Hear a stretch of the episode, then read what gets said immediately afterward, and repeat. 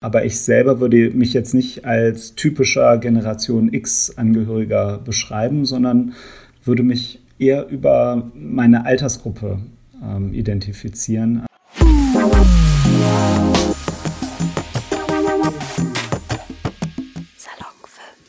Herzlich willkommen bei Salon 5. Mein Name ist Erika und heute zu Gast habe ich Hannes Zacher. Und wenn du möchtest, kannst du dich jetzt gerne vorstellen. Ja, hallo, mein Name ist Hannes Zacher und ich bin Professor für Arbeits- und Organisationspsychologie an der Universität Leipzig. Okay, dann würde mich zu Beginn erstmal interessieren, wie kam es dazu, dass du diese, diesen Job halt ausgeführt hast oder damit begonnen hast? Mhm. Also ich habe äh, Psychologie studiert, weil ich mich äh, für das Erleben und Verhalten von Menschen interessiere und äh, deswegen äh, habe ich ein, nach meinem Abitur ein Psychologiestudium aufgenommen und während des Studiums war mir schon, äh, wurde mir immer klarer, dass äh, mich auch die Wissenschaft interessiert, also Forschung zu betreiben zu Fragestellungen wie, warum verändert sich unser Erleben und Verhalten mit dem Alter? Ähm, warum äh, verhalten sich bestimmte Gruppen anders als andere ähm, und äh, welche Rolle spielt die Arbeitswelt ähm, bei dem Ganzen. Und äh, deswegen habe ich nach meinem Studium ähm, äh, eine Doktorarbeit geschrieben und äh, mich dann auch auf Stellen in der Wissenschaft beworben, was mich bis nach Australien und in die Niederlande geführt hat. Und seit äh, 2016 äh, habe ich jetzt die Professur. Das heißt, ich leite hier eine Arbeitsgruppe, die sich zu allen Fragen äh, der Arbeits- und Organisationspsychologie damit beschäftigt. Äh, wir ähm, unterrichten Studierende, ähm, wir führen Forschung aus und ja, wir äh, sprechen auch gerne über unsere Themen mit den Medien. Mhm. Das heutige Thema soll sich ja um Generation drehen und die erste Frage wäre damit, fühlst du dich der Generation Millennials irgendwie zugehörig oder was überhaupt denkst du über den Generationsbegriff? Äh, ich selber würde jetzt mich nicht als äh, Generation X oder Generation Y oder äh, Millennial beschreiben. Äh, ich glaube, weil ich 1979 äh, geboren bin, wäre ich gerade noch so Generation X. Ich weiß es aber ehrlich gesagt äh, nicht so ganz, weil ich generell diese Generationen Schubladen eher problematisch finde. ich beschäftige mich in der Forschung damit, äh, warum es äh, sie gibt, diese Generationen. Labels, ähm, äh, warum das Menschen auch so fasziniert, warum das in den Medien überall präsent ist. Aber ich selber würde mich jetzt nicht als typischer Generation X-Angehöriger beschreiben, sondern würde mich eher über meine Altersgruppe ähm, identifizieren. Also ich bin äh, 44 ähm, Jahre alt oder werde dieses Jahr 44. Ähm, und äh, das bedeutet, ich bin im mittleren Lebensalter. Also äh, ich bin nicht mehr äh, jung, aber ich bin noch nicht ganz alt. Ähm, irgendwo so in der Mitte. und das entspricht auch so meiner Lebenssituation. ich habe vier Kinder. das heißt, ich würde sagen, ich befinde mich so in den mittleren, vielleicht auch in den, man sagt auch in den besten Jahren, aber ich würde jetzt nicht sagen, ähm, ich bin Teil einer Generation oder äh, meine Generation hat mich irgendwie geprägt. Ja, du siehst auch auf jeden Fall jünger aus, als du bist. Danke. So, die zweite Frage wäre dann, findest du denn, dass die Generationen sich heutzutage gut miteinander verstehen oder gut miteinander umgehen? Ähm, ich glaube, äh, was so den Umgang äh, zwischen verschiedenen Altersgruppen angeht, gibt es noch viel Verbesserungsbedarf oder auch äh, die Möglichkeit, ähm, vielleicht auch positive Potenziale besser zu nutzen. Also was äh, häufig ein Problem ist, ähm, so im Austausch zwischen verschiedenen Altersgruppen, ist, dass jüngere Stereotype über ältere Menschen haben. Also zum Beispiel sagen, die können nicht mit neuer Technik umgehen, ähm, sind nicht mehr so lernfähig oder, oder ähm, flexibel. Und genau andersherum gibt es aber auch viele ähm, Stereotype, die ältere Menschen über jüngere haben. Und häufig geht das tatsächlich auch mit so einer Generationensprache einher, dass man sagt, ne, diese Millennials, äh, die sind sehr egoistisch oder ähm, sehr materialistisch, ähm, wollen immer nur befördert werden und brauchen ständig Lob. Und häufig versteckt sich dann hinter so Generationenzuschreibungen auch eine Altersdiskriminierung gegen jüngere Menschen. Und das ist kein neues Phänomen. Mm, Alter ist eins der Merkmale neben dem Geschlecht und der Hautfarbe, ähm, wo wir Menschen sehr automatisch klassifizieren, äh, sobald wir sie sehen. Ähm, sind sichtbare Merkmale. Das heißt, wir neigen dazu, äh, Menschen in Gruppen zu unterteilen. Das ist, was äh, uns von Natur aus mitgegeben ist. Ähm, und wir auch dann bestimmte Stereotype oder auch Vorurteile haben, die wir den anderen Gruppen zuschreiben. Um die Gruppe abzuwerten und unsere Gruppe auch aufzuwerten. Also äh, Stereotype dienen leider auch dazu und äh, ganz wichtig ist, das äh, eben als sowas auch zu erkennen, also dass das Stereotype sind und äh, auch dann Menschen nicht nur als Teil ihrer Gruppe zu sehen, sondern als Individuen. Und dann stellt man ganz schnell fest, Mensch, von einer älteren Person kann ich eine Menge lernen, äh, die hat viel Erfahrung ähm, oder hat vielleicht auch im Laufe ihres Lebens gelernt, äh, wie man mit schwierigen Situationen umgehen kann. Da kann ich mir ja was abgucken. Und andersherum können ältere Menschen äh, natürlich auch viel von jüngeren Menschen lernen, die ähm, gerade äh, in der Schule sind oder in der Ausbildung und da ähm, interessante neue Technologien erlernen. Also ich glaube, wenn wir diese Potenziale stärker erkennen würden und Menschen immer auch als Individuum sehen und nicht nur als Teil von einer Gruppe, dann ähm, wären die Beziehungen noch besser. Mhm. Das finde ich absolut genauso. Ich finde auch, dass auch Ältere von Jüngeren lernen können und genau das Gegenteil natürlich auch. Hast du denn einen alternativen Begriff für den Generationsbegriff? Also würdest du das vielleicht irgendwie anders bezeichnen oder das vielleicht komplett weglassen? Mhm. Also ich finde diese, diese Labels, diese, ähm, diese Zuschreibungen wie Millennial oder Generation X äh, nicht so günstig. Und das liegt daran, dass mhm. diese Gruppen äh, ähm, sehr ähm, arbiträr, also nicht äh, wirklich systematisch gewählt werden. Also man sagt, äh, ab 1980 ist jemand ein Millennial und alle, die davor geboren sind, sind äh, Generation X. Und diese Labels hängen dann auch mit äh, bestimmten ähm, Zuschreibungen von Stereotypen zusammen, die aber nicht wissenschaftlich fundiert sind. Deswegen ähm, mhm finde ich es ungünstig, dann auch zum Beispiel einzelne Personen als Generation X oder Millennial zu bezeichnen. Und eigentlich meint man, naja, irgendwie sind die anders als man selbst. Ähm, äh, ich würde tatsächlich äh, es besser finden, wenn wir Menschen aus so einer Lebensspannenperspektive betrachten, und zwar als Individuen. Mhm. Ähm, jeder Mensch ist einzigartig und zu einer bestimmten Zeit geboren, ja, in einem bestimmten Kontext. Äh, vielleicht ist jemand in einer Zeit geboren, äh, wo es wirtschaftlich äh, nicht gut ging oder äh, wo Menschen sind geboren, wo es vielleicht Krieg herrscht. Und das hat sie natürlich geprägt.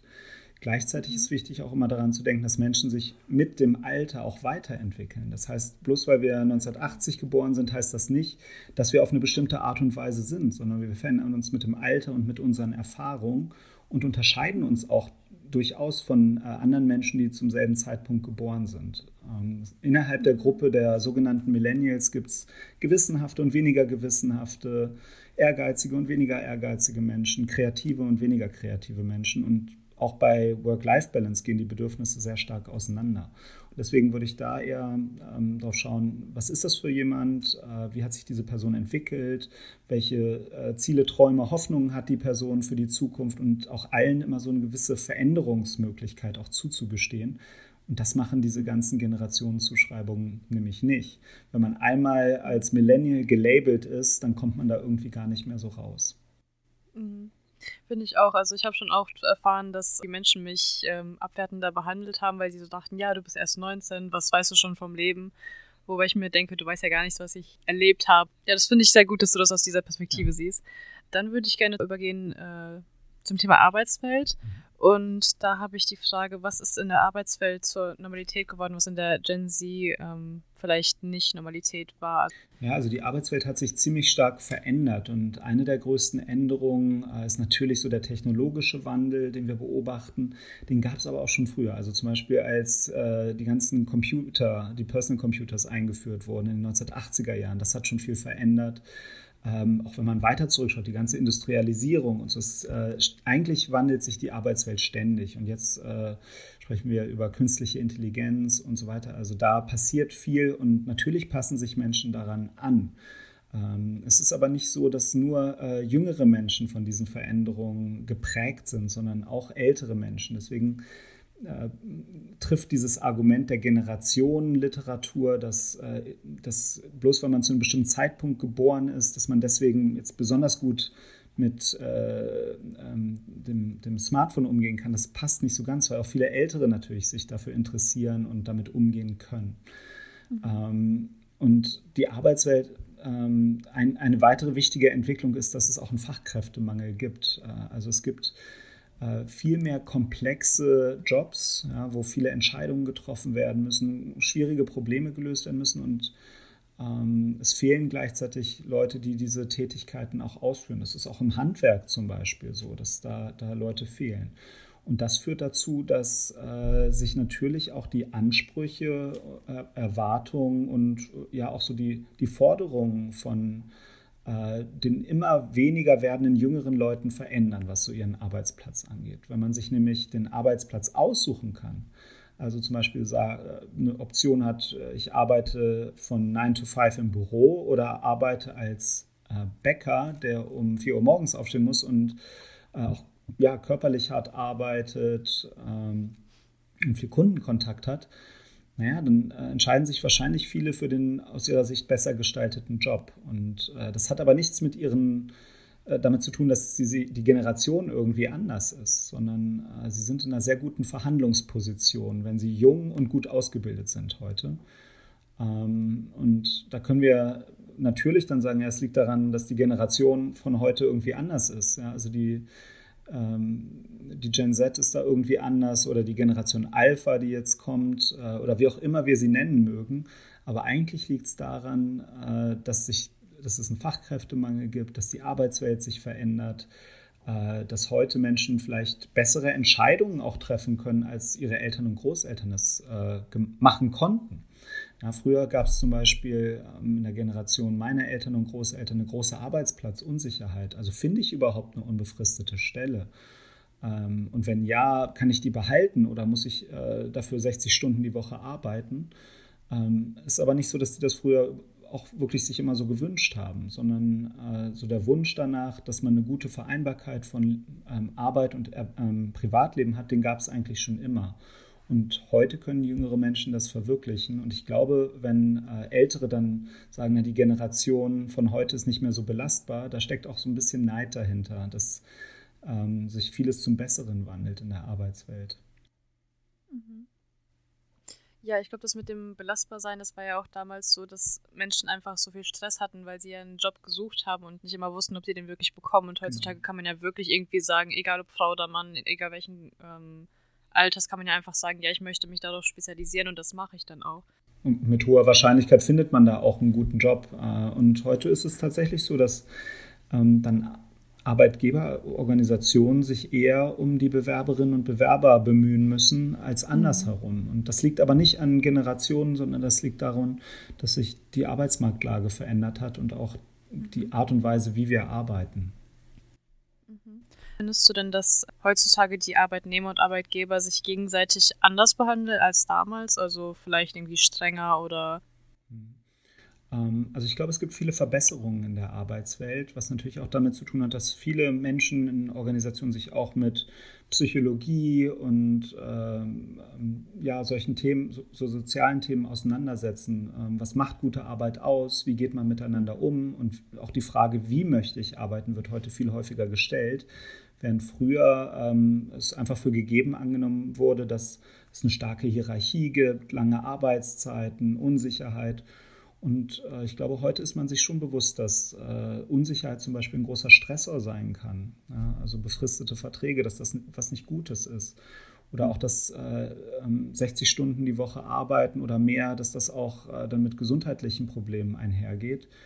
Ähm, und äh, wenn jüngere Leute halt heute sagen, ich möchte eine gute Balance zwischen Erwerbsarbeit und Privatleben, das ist was sehr, sehr Gesundes, weil ähm, man letztendlich äh, dann später im Leben, äh, wenn, wenn man nicht mehr, wenn man im Ruhestand ist, natürlich auch noch was Sinnvolles machen möchte und es sowieso ganz gut ist, ein balanciertes Leben zu führen. Und ich glaube, da ist schon mehr Bewusstsein heute in der Gesellschaft und auch in Organisationen da und auch eine größere Bereitschaft, das zu ermöglichen.